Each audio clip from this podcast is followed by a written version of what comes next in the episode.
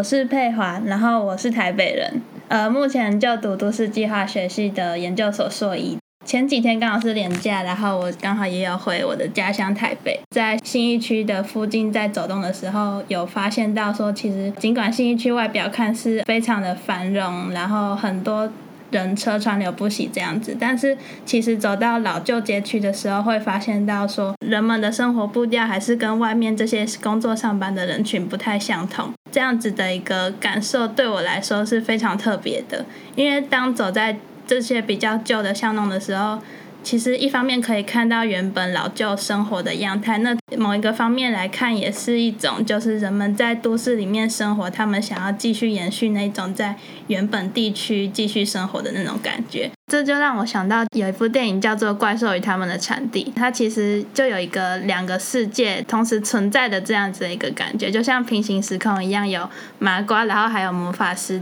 所以我觉得台北市像是一个魔法师一样，它可以把同一个地点，但是随着时间的改变而产生不同的样貌，这样子。嗯、城市侦探小队想要问的是，台南历史街区计划，它其实这几年已经包含很多历史街区的范围了，已经完成像是府城、盐水。然后还有新化、麻豆这几个区域，想要请问宪贤老师有没有发现一些什么特别有趣好玩的地方，又或者是令人印象深刻的地方？这样子，谢谢老师。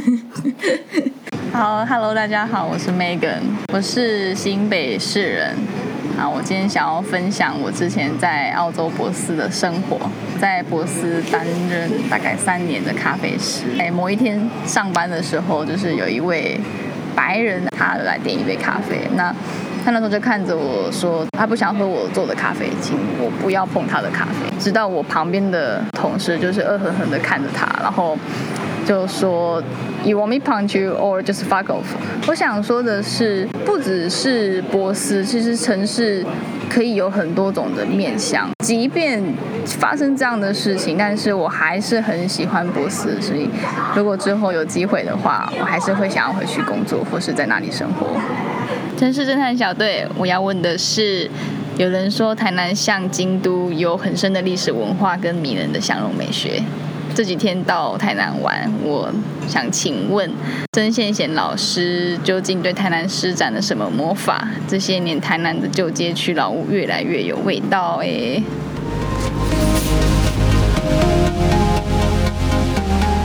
Hello，亲爱的朋友，你们好，我是小怡，欢迎来到城市有事吗 Podcast 频道。这是我们的新系列单元——城市侦探小队。我要问的是。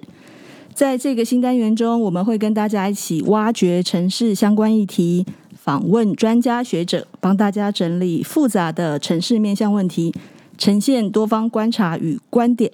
我们一起关心城市大小事，发生什么事？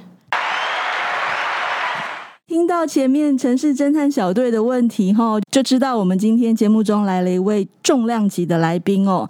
是大家敲碗已久的曾宪贤教授哦，宪贤老师。任教于成功大学都市计划学系，也是成大国土研究中心副主任，同时也是好就好新旧的旧好就好台南市历史街区振兴补助计划主持人。今天呢，要把很多时间留给宪贤老师。来说，马上就来问问题哦。那老师，您是好就好台南市历史街区振兴补助计划主持人哦。老师对台南施展什么魔法，让这几年来呢，台南变得这么迷人？不敢讲什么魔法，就是呃，因为台南有一些契机啦，刚好在那个契机下面接上了这样子的一个呃喜欢做的工作。那因为这个契机，就是在我们历史街区振兴自治条例发布之后啊，其实有很多的呛死，因为我们有很完整的架构，可以在这架构下面去做操作。那以前我们在都市里面遇到很多文化的问题啊，其实很多都会依赖文化资产保存法，可是文化资产保存法却在执行的过程里面是比较繁复的。如果有自己的一个自治条例，因为我们可以有很多弹性的做法。那所以就有机会可以做从修缮，然后做到经营，然后做到更广的一些事情，就是这样的一个呛死哈，所以就持续就是投在里面，就是洗头在里面，那到现在大概 了，那差不多头都洗了大概十年的这么长的时间，这样。二零一二年开始这个历史街区振兴支持条例嘛？对对对，所以老师一开始就已经投入。对对对，没错没错。那因为这个观念也是当时一直想说，因为文字法里面一直没有这样子比较广域的个呃探讨，以前比较是用单栋的讨论的方式。嗯，那都市计划其实很早也有开始嗯讨论到面域，但是都是划定保存区，用都市计划的角度。可是那还是很小尺度，还是没有办法关注到环境。所以，我们这次这样的自治条例，其实关注到的比较很多的是长民的生活的环境，所以他可以照顾的东西的层面比较广。诶，那老师为什么这是全国首创啊？其他地方好像也还没有这样子的自治条例，对吗？因为呃，县县市合并之后，台南变文化首都。那文化首都之后，我们比较大的作为就是可以在文化方面去琢磨做一些事情。台南又文化资产又非常，就是文化资产以外，其实长明的文化很丰富。大家可能都知道，台南有很多美食吧？是，对啊。但是很多美食，它也跟着很多很棒的那个长明文化都连在一起。其实有很多的老屋啊，那有很很多很漂亮的景观啊。那其实以前都这这些部分都是要靠大家自己去。自发性的做的，但是有些部分就很容易就凋零了。自治条例其实就帮这些真正存在的这些呃很有价值的这些文化上，然后长民生活上大家关注的事情，就是有一个很好的框架跟很好的支持系统。这样，老师您的那个好就好啊，它意味着尊重元老屋的特征嘛？对对。那像呃历史街区计划啊，有好多个范围，像前面同学也有提到，像府城啊、盐水、新化、麻豆这几个街区嘛，有那老师可以聊一下这几个街区的再生情况吗？呃，府城刚开始就有很多老屋活化的案例了哈，所以它就比较有群聚的效应这样子，然后很多年轻人他想要利用这个呃府城里面去做创业啊。那其实，在十年前我开始协助这个计划的时候，其实很多动能了。那那个时候，就是很多人看到说，哎，有机会可以在府城里面做一些事情，而且他们还可以在还可以串联在一起这样子。那所以府城它象征的是一种蛮蛮密集的、蛮有动能的一个群聚的一个创业的一个机会的环境在那里。那所以为了要做这些事情。那所以去修老屋，所以修老屋其实是有有，就是未来不会闲置，然后这这个是很好的一个当时的一个很好的背景，然后就大家可以想象说，我可以在这里做一些事情，然后就修这个老屋，因为我们一般修老屋很怕就是修完以后就闲置，所以这个府城就是有这样子的动能在，哦，就是创业啊、创新啊这样的动能。那新化不嗯不太一样，盐水也不太一样。嗯、呃，新化因为当时就是呃有一些契机，新化老街先开始用比较商业的方式复苏起来。那但是它其实它的以传产的一些能量，那或者是老屋修缮的一些比较好的方方式，其实当时比较没有 touch。当时我们是从一个有一位年轻人，他是呃，他也是外来的，但他回到了那个新化之后，先从一个据点开始做，然后他就串联了这边很多的屋主很信任他，然后开始就是去填充这里面让，呃很多老房子开始做一些很好的修缮，这样透过一个关心地方的人，然后去串。在地的这些老屋跟呃这些屋主的意识慢慢提高起来，然后以一个比较一条新化老街往外蔓延的一个方式做，也也不太一样。是对对对，那盐水又不太一样。嗯、那因为盐水它其实动能其实不不太好，嗯，它大概一年就是一次，比较是在呃每次有有祭典的时候，就是大家风炮的时候会回来嘛，哈，就是。哦就是武庙当时的一些祭典的时候，才会比较有动人。平常是非常非常安静的，嗯，那所以他的方式就是透过这些有一些祭典，然后所以那边会支持一些协会，那协会跟公部门会有一些合作，那再去带动一些艺术家进来，就是由外在的艺术家跟在地做一个合作，然后慢慢带动起来。所以每个地方都有它不一样的一些操作的方法跟呃过程，这样子。是，嗯，我记得前几年，当然现在应该也是啊，因为疫情的期间现在比较少。前几年像国华街啊、五条港啊，嗯嗯，那一区很多人哦，很很多人涌入台南的那个时候。嗯嗯，对对，是啊是啊。但但是后来其实呃也也有阶段性啊，因为这个有蛮长的一段时间，从一开始关心这个议题到中间划定街区，那划定街区其实它只是一个比较规范性比较上位的。那后来历史街区是靠了很多的振兴的这些个别的这些点状的呃老屋活化起来，然后还有呃所谓的历史巷道的一些整修，还有一些立面大街计划。那点点滴滴的串串起来，这样子，因为这样子的串接起来啊，就让整个台南它最有名。其实大家就想说，台南其实最适合就是步行嘛，在小巷子里面穿梭，然后发现一些惊喜，就是很迷人的那种散步文化啊。老师在接触这个老屋再生的过程当中，有一些让您印象深刻的例子吗？呃。应该是说，在这个过程里面，就是有遇到各式各样还蛮有趣的个案。就是台南这十年来，那比较有趣的，嗯、有一些老屋，他们本来有想要再利用的一些年轻人，他开始有一些理念，我觉得很有趣。比如说，我刚开始接触到的，就是有一位年轻人，他谈到就是。他觉得台南的一些艺廊和画廊好像都是比较没有这种去为了一些前卫艺术去做的，或者是有一些毕业的学生可以再利用的，所以他想要改造这个老屋，就是让大家可以来分享这个空间。他也的确就这样子做了。那后来也会放一些比较前卫的电影，去结合很好喝的生啤酒等等，哈，就是让它变得很有趣这样子。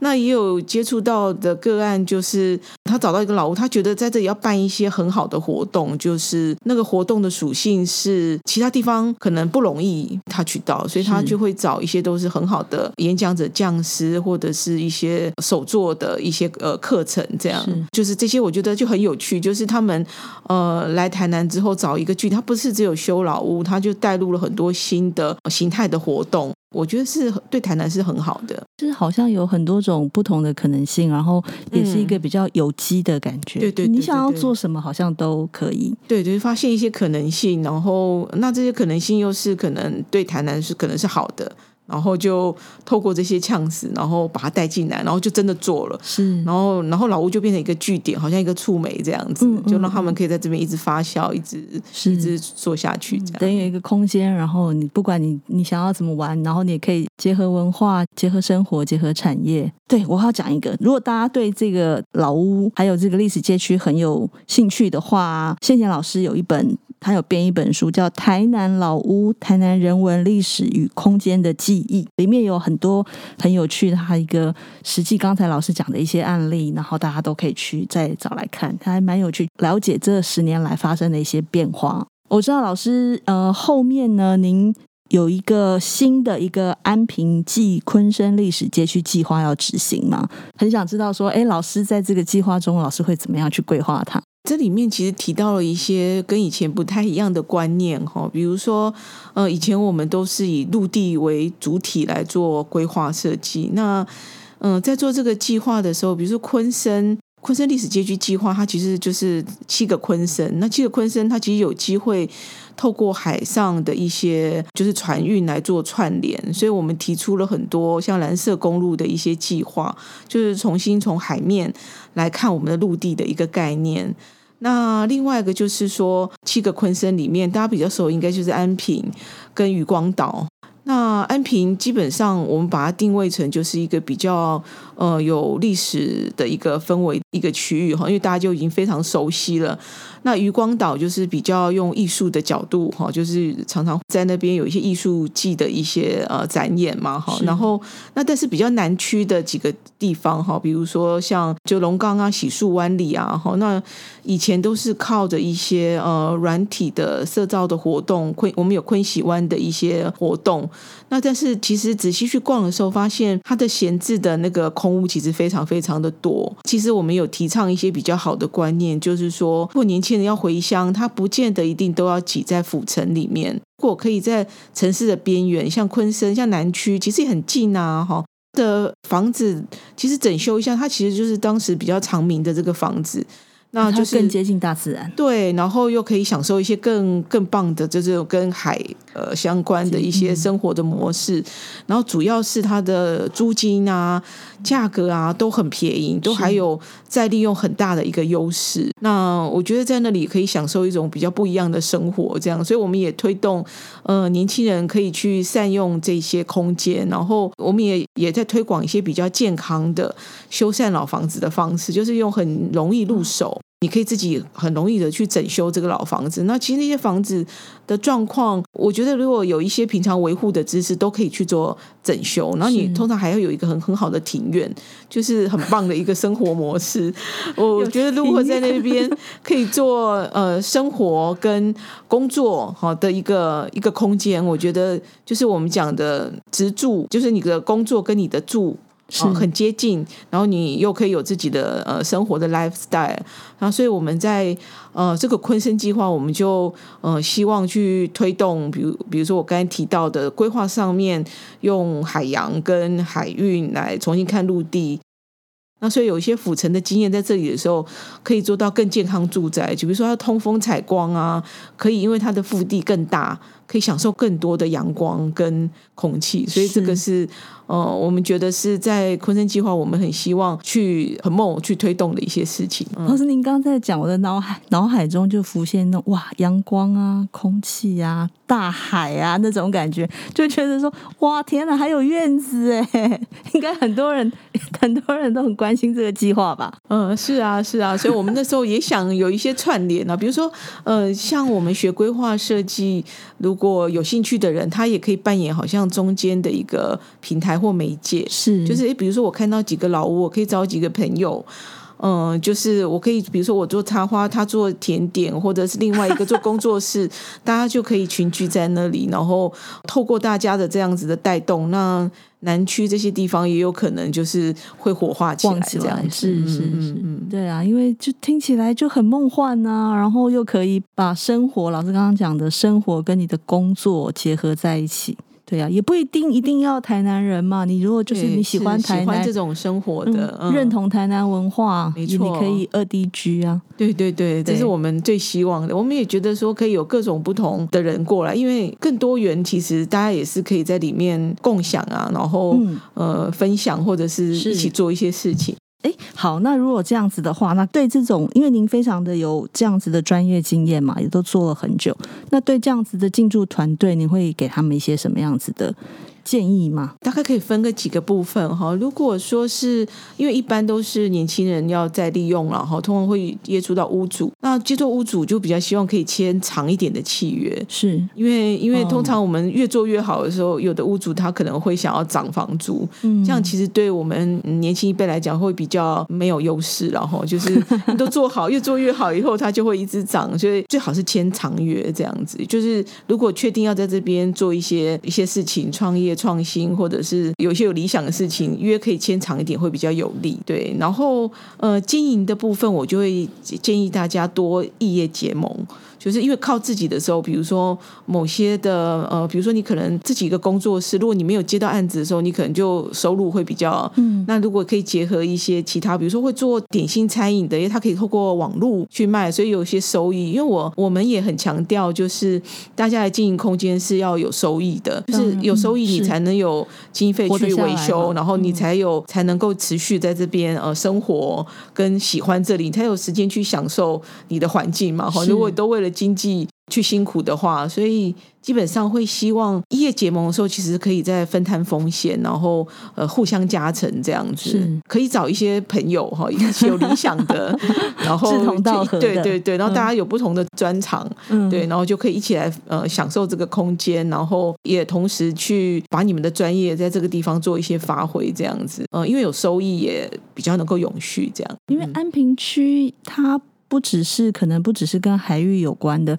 它可能像自行车啊，它好像也可以结合一些比较运动型的、也休闲型的。是啊，是啊，我们就很期待，就是大家有各种各种可能性的发想，这样子。这七个昆生啊，听起来真的还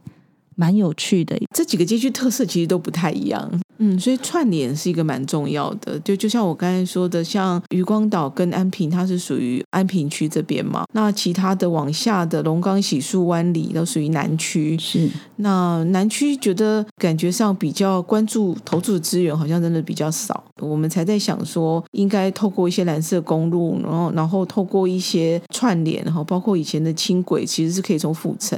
往下串的。那有机会去复现这些事情的时候，让南区也可以带动起来。对，因为当时安平开港的时候，就把中间就是渔光岛跟龙岗切掉了嘛，所以有点可惜。嗯嗯。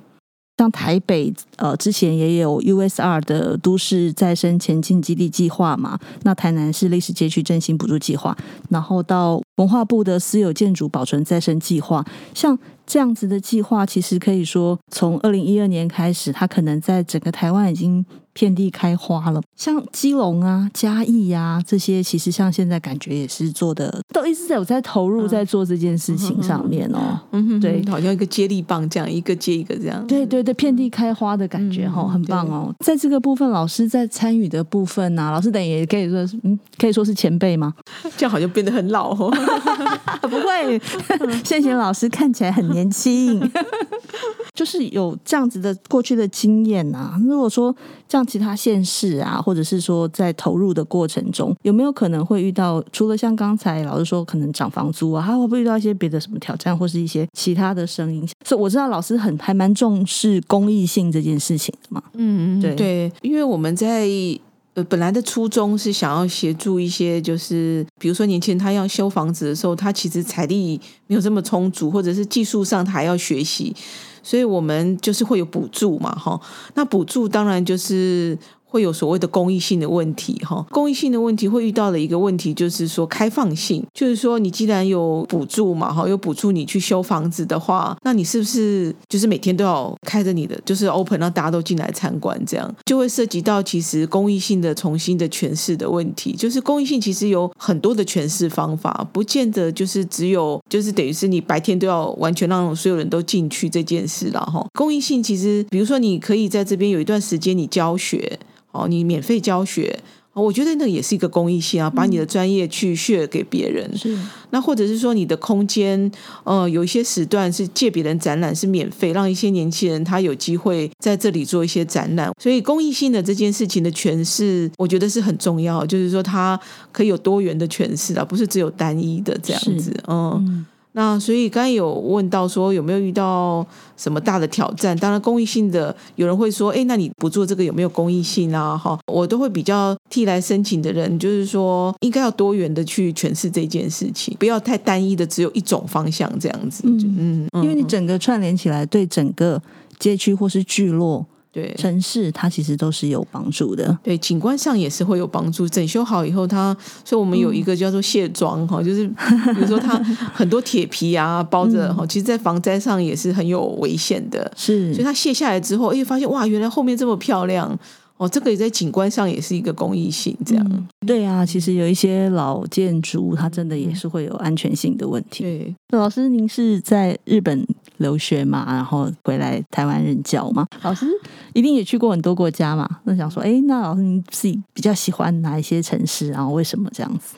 嗯，在国外的城市里面，哦，我觉得每个城市都有一些。不同值得学习的地方，我觉得京都主要是它有一些大家对于那样子的一个生活的态度，然后就是都把文化融到生活里面，比如说服装啦，然后街道的一些景观的处理啊。比如说，我们现在觉得台湾很难的，说你要楼层不要盖到这么高哈，然后你要可以跟旁边景观搭配，这个对我们来讲，大家都觉得怎么可能？怎么可能做到这样？一定容积全部盖满嘛？那京都人他其实就有意识，他可以做到这个样子，就是在中京的部分，他有很多的街屋的部分，他为了维持他的景观，他其实。他在整修、重新在就是我们讲的整围的时候，他牺牲掉一点容积，他其实不会在，在地居民自己有这样子的意识，对对对。那我也觉得对，所以那个就是他们已经把这个他们认为最珍贵的这个部分，已经融到他们的生活跟他们的。他们认为最重要的事情就是这些事情啊，嗯，我觉得这个蛮难得的。然后，所以去京都，我就鼓励大家真的要去，真正要去体验，就是去住一个他们的真正的街屋，然后去锦市场啊买个菜，然后去喝一下蓝山咖啡，这样 就是呃，就是去体验那个生活，你就会知道说，呃，在京都，他们呃对于他们的文化已经其实融到食衣住行。然后，然后再重新再反馈到他们对景观的一个看法，这样。如果是东京的话，我我就觉得东京的边缘下北泽还蛮有趣的，因为北泽开始的时候也是因为有一些特殊的这种新创的店在那里群聚，然后开始有些剧场，所以它会有一个很像日本东京的呃另类的一个文化在那边。很多年轻人他会在那边开创一个好像新的新辟一个更有氛围、更更有特色，属于这种新旧文化。交融的一个地方，然后它有很多的软体也搭配着这样子就开始产生，所以我觉得呃也是一个蛮蛮有趣的部分，蛮有趣的地方。我现在讲一个都是鼓励大家，如果有机会去日本的时候，应该都可以去走一走哈，看一看的地方。这样是。那如果是我们这个领域要学都市设计的听众的话，我就会蛮建议真的横滨好好去走一趟，因为横滨我是觉得是日本在都市设计上做的蛮完整的。就因为它从铁埋地，然后一直整去做，然后有国王轴线、皇后轴线，开始把整个架构做起来之后，它的每一个街道、呃每一个分区的密度，那都市设计到底要怎么样去把接近海的景观去分享给大家？那些观念其实都做得蛮好的。我刚才提到的这些，也都会影响到我在看我我们台南的历史街区，然后对，对、嗯，就是比如说我刚才提到的这种。群聚以后的效应啊，哈，然后就是像京都，就是那些文化，它其实是深入到每个地方，它才能产生一些影响。所以，我们常在讲说，景观你要做到什么样的管制，我一直都觉得，呃，管制可能是最没办法的时候才做。哦、嗯，就是如果你都已经把它，大家都认为是有价值，它就会有价值。那那横滨的话，就是它整个都市设计做得很完整。其实我一直对我们历史街区计划觉得蛮重要，就是。它的架构哦，就是我们上位在做的时候，就是会有一些都市设计上的一些建议，所以我们做完之后，其实会 pass 给都发局这边，这是通检的时候会检讨，然后放进去。那这样这个架构，如果都市设计的概念有的话，那未来在做的时候，后面那些东西才会联动的过来。啊、比如说氛围啦，人进来的时候，嗯、我谈的这些比较有特色、有价值的东西，就会好像跟着就会越做越好。这样，比如说像横滨哈。它其实非常非常的完整啊！除了都市设计的这些轴线的设计跟每个地方的土地使用的一些设计以外，哈，它有一个马车道，其实是亚洲我觉得最早开始马车马车道那个马车道，因为那个那条路就是以前走马车的部分，嗯嗯，那它现在很完整的把它留下来。就是我们如果要看那个地方的都市设计，比如说你的植栽树啊要怎么设置，你的路灯跟街道家具要怎么共构啊，然后那个街道它其实那个路。幅的宽度跟房子的那个高度的关系，那条街道就非常有特色。横滨它做了新的都市设计，但是它也保留了一些旧的有价值的几条很重要的街道，像我刚才提到马车道啊，还有那个红砖仓库。红砖仓库那一区本来是有点危险，但是后来就是在利用之后，变成了一个很棒结合户外空间，四季都可以在那边有一些展演。再结合附近的影像的一个店家，最早是开在横滨。所以他们就用影像这个事情，在横滨招募一些影像学校，哈，在那里开一个就是分校。它其实很广面，就是设计它除了新的，它还有旧的嘛，哈。然后它有保留一些老街道跟老的一些房子，哈，就是用这个据点，然后还有一些影像的一些相关的学校，做一些在这边填充那个再利用的空间。它也举办一些艺术季，哈，让一些就是有一些艺术的展演，哈，可以在这里。所以它又有北重 Right 跟北重 Black，就是街区的两个不同特色，又招募一些艺术家、电影工作者进到这边来哈，所以呃很多元呐哈，就是所以我觉得这些东西其实都蛮值得我们去学习的，很活化那样子的感觉。对对对，那这也是我在想象我们台南的这个历史街区，其实它应该也是。有些开创性，但是也也有一些是要保留的。那在利用的时候，如果我们可以诱导一些跟地方上有意义的再利用，其实是是很有价值的。它也会在联动带动更多的群聚的效应，这样子。嗯，对，因为我我提倡都市再生嘛。那都市再生这个用语在台湾比较没有用的时候，我在日本念书的时候，我我的老师那时候就成立一个都市再生的一个中心。他其实就提倡那个观念，其实所以大概在将近二十年前了，那时候台湾好像还没有在谈这个用语的时候，所以我们那个老师成立那个中心的时候，他其实。也很有这样的想法，就是觉得都市资源一定要永续啊，然后再利用啊，所以这样的观念好像也也影响到后来很多都市再生也 follow 这样的一个观念啊，永续很重要。对，然后也跟我自己很、嗯、很喜欢历史有关，哦、对，所以这东西就是很多就是这样子就加在一起。这样会不会左脑右脑都要并用，感性跟理性面都要？对，对我常常在里面打结或者是打架。这样听起来感觉哇，人家都是玩积木啊，吼，在盖城市。哎，老师，你真的有一个好大好大的舞台，让你去实践。这 无边无际的舞台，无边无际的舞台。不过我有很多不怕死的人都跟我一起在做，所以所以没关系。受到你的热情感召吗？没有，就有兴趣的人其实就会就很很有趣的，就会好也会也会投入，就会认识一些志同道合的，嗯嗯嗯，各各各方的好友这样子，是是，嗯，或者志同道合的伙伴这样，嗯嗯嗯嗯，就感觉很很好玩哈，嗯嗯嗯，是。也欢迎大家投入，这样 有兴趣的话。对啊，老师的好就好的这个 FB 上面有很多的资讯啊。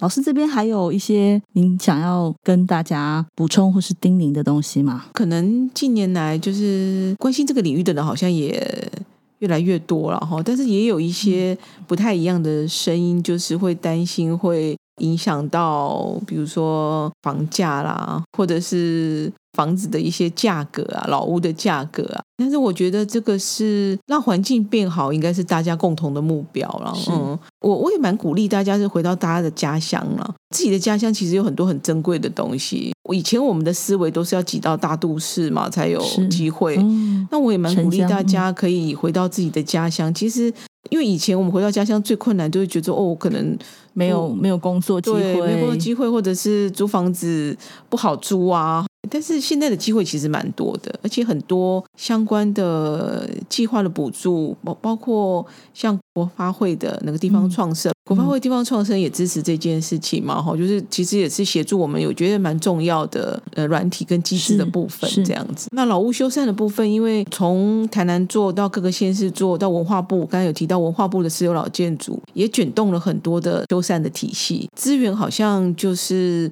比以前稍微会好很。很多了，嗯嗯，对，所以如果大家要回乡，我就是非非常的鼓励这样。现在应该是蛮好的一个机会，这样子。哇哦，今天收获好多，嗯，谢谢谢谢。今天谢谢谢贤老师来到节目中分享很多宝贵的经验哦，也更了解老师在做这个计划的用心跟辛苦哦。终于知道老师对台南施展了什么魔法哦，他就是自己跳下去做。然后呢，用自己的精神去分享给其他跟他同样有这样子的热情跟兴趣的人，然后从一个人变成一个群体，大家一起去做这样子的努力哦。这就是一个源自于对文化、对历史、对都市的感情哦，也带动了整个老旧街区的一个活力哦。嗯，希望那安平这个计划呢，下次再有机会可以再请宪贤老师来跟我们说一下这个美丽的发展故事。谢谢谢谢老师，好，谢谢谢谢大家。好，亲爱的朋友，如果你也喜欢和城市有关的话题，欢迎关注我们。你也可以到 Facebook 读美工作室留言给我们。那你们的支持是我们做好节目最大的动力。城市有事吗？关心城市大小事，发生什么事？谢谢谢谢老师，下回见。谢谢。